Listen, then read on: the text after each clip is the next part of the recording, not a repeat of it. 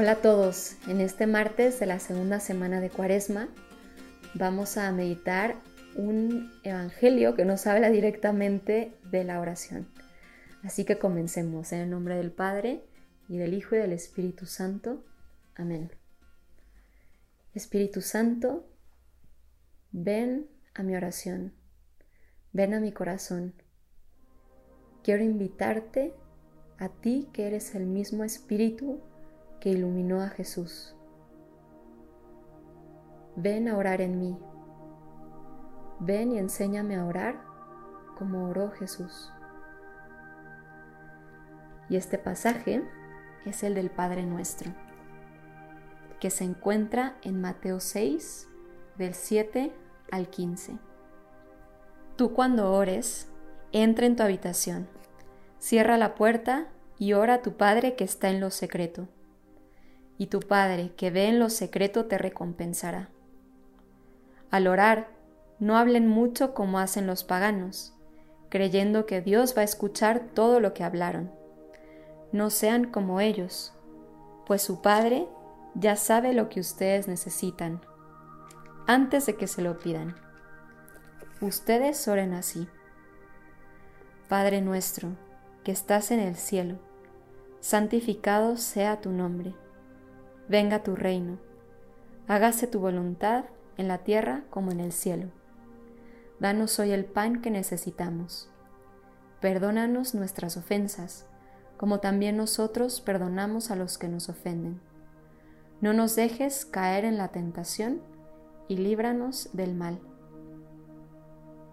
Porque si ustedes perdonan a los demás sus culpas, también a ustedes los perdonará su Padre Celestial. Pero si no perdonan a los demás, tampoco su Padre les perdonará sus culpas. El Padre nuestro es la oración por excelencia. ¿Cuántas veces lo escuchamos? ¿Cuántas veces lo repetimos?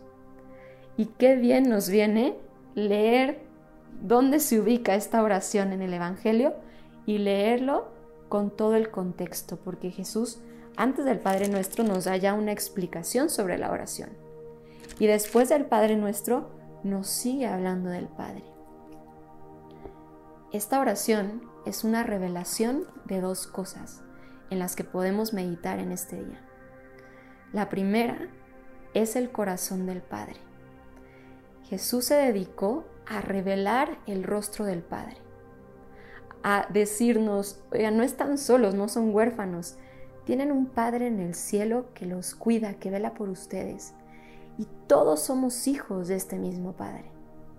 Su misión era presentarnos a aquel que Moisés, Abraham, los profetas murieron de ganas de saber un poquito más.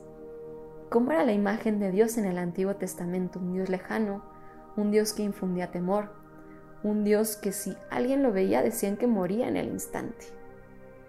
Jesús viene a revelarnos quién es el Padre.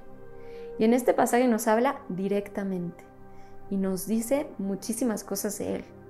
En primer lugar, que Él está atento a nuestras necesidades, que siempre vela por nosotros, que Él es providente.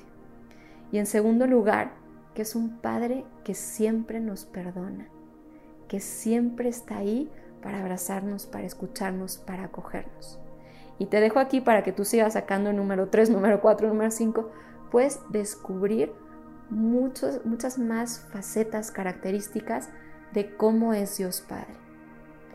Una segunda reflexión o quizá forma en la que puedes orar este pasaje es viendo el corazón del Hijo. El corazón de Jesús se revela cuando Él se dirige al Padre. Se revela como Hijo. Y lo que más llama la atención en la oración del Padre Nuestro es que no es una oración personal. Jesús no dice, Padre mío, y no se queda, Padre mío, ayúdame en mis necesidades, y sabes, tengo tantas cosas que contarte, y por favor te pido por, y te traigo mis preocupaciones. No es una oración de ese estilo, que nosotros tendemos a hacer oraciones así, ¿verdad?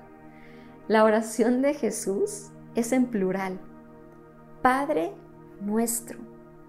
Y todo lo demás viene en plural, es como para todos nosotros. Es una oración en la que Jesús nos incluye. Y es que la oración de Jesús no es solo para, para Él, para embellecerse. Siempre vive Él hacia afuera. Este es el movimiento básico del corazón de Dios. El corazón de Dios va siempre hacia afuera. ¿Qué pasa en la Santísima Trinidad? Que tanto amor que hay ahí tienen que crear un mundo y crearnos a nosotros, porque es, es un movimiento que siempre va hacia afuera el de Dios, siempre, siempre en salida. Y nosotros, pues por el pecado original tendemos al movimiento contrario, ¿verdad? Siempre hacia adentro, hacia adentro, hacia adentro. Qué belleza que poco a poco en nuestra oración vayamos dando pasos y creciendo en esta oración en salida.